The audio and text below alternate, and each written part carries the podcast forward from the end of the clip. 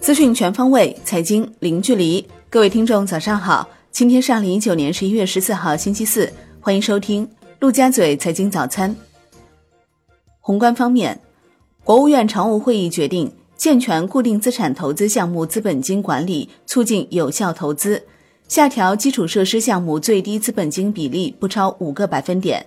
会议部署对安全生产，尤其是危险化学品生产管理等问题开展专项整治。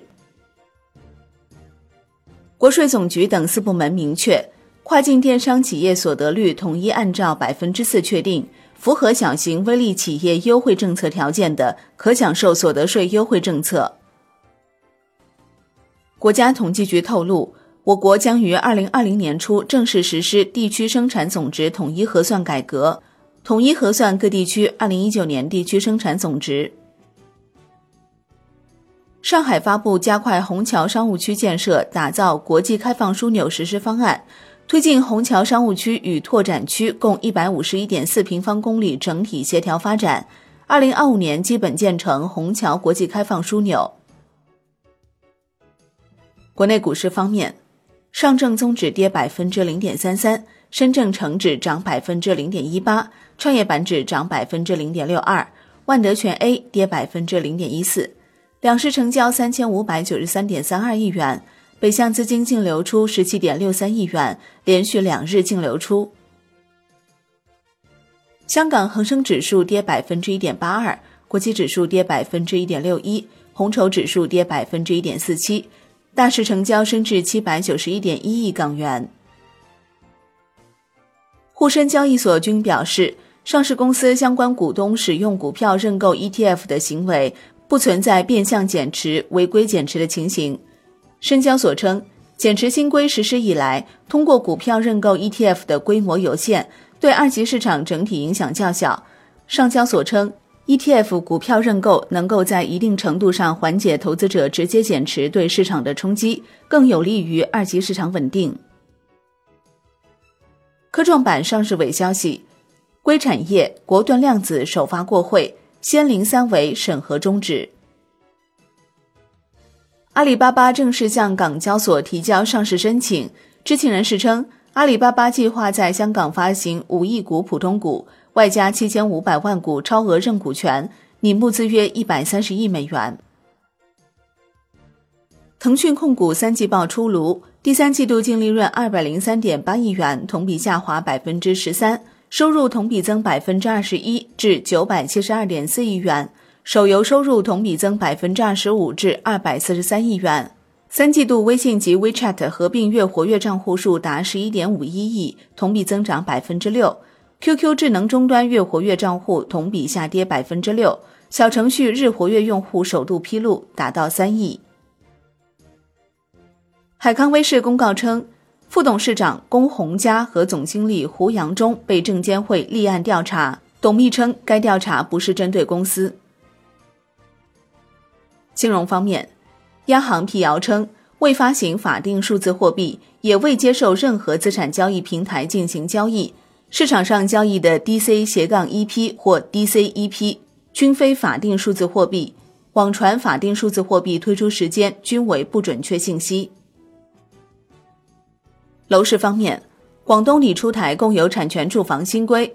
承购人取得不动产权证书满五年，可转让其所持有的产权份额。北京土地新规出台，今后将在土地入市前把住宅及商办建筑分开单独布局。长沙正式启动新建商品房交房及交证试点，后续将出台专门实施细则，全面推开。产业方面，交通运输部等九部门联合发文，提出六个方面十九项重点任务。鼓励有条件的主要港口企业纳入交通强国建设试点范围，以枢纽港为重点，加快建设世界一流港口。深圳交通运输局将面向部分企业追加配置混合动力小汽车增量指标，符合条件的企业每家额外追加配置一个。海外方面，美联储主席鲍威尔表示，基本前景向好，但风险仍然突出。只要经济处于正轨之上，政策就会是适宜的。依然担忧高企且正在上升的债务。如果经济没有实质性恶化，美联储将维持利率不变，政策没有预设的轨道。美国众议院将在下周尝试通过一项有效期至十二月二十号的临时拨款法案。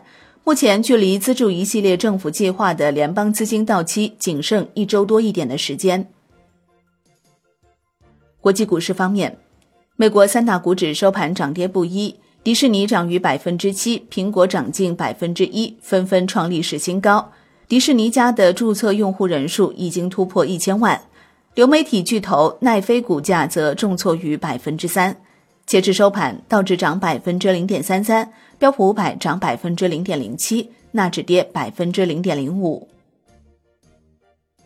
欧股全线走低，德国 D X 指数跌百分之零点四，法国 C C 四零指数跌百分之零点二一。英国富时一百指数跌百分之零点一九。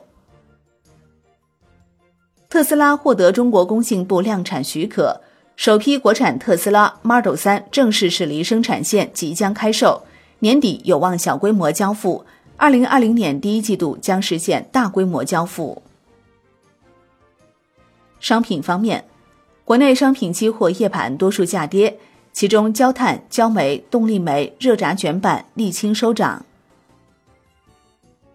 伦敦基本金属集体收跌，其中 LME 七锌跌百分之一点六二，LME 七镍跌百分之一点六六，LME 七锡跌百分之一点九六。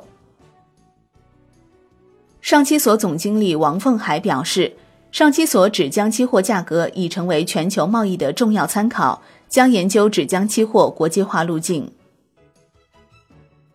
债券方面，现券期货午后走暖，国债期货全线收红。十年期主力合约涨百分之零点一三，银行间现券收益率下行两到三个 BP，资金面紧平衡，主要回购利率多数上行，隔夜质押式回购加权利率上行于二十个 BP。外汇方面，在岸人民币对美元十六点三十分收盘报七点零一六零，较上一个交易日跌一百三十二个基点。周三人民币对美元中间价报七点零零二六，跌三十八个基点。好的，以上就是今天陆家嘴财经早餐的精华内容，感谢您的收听，我是林欢，我们下期再见喽。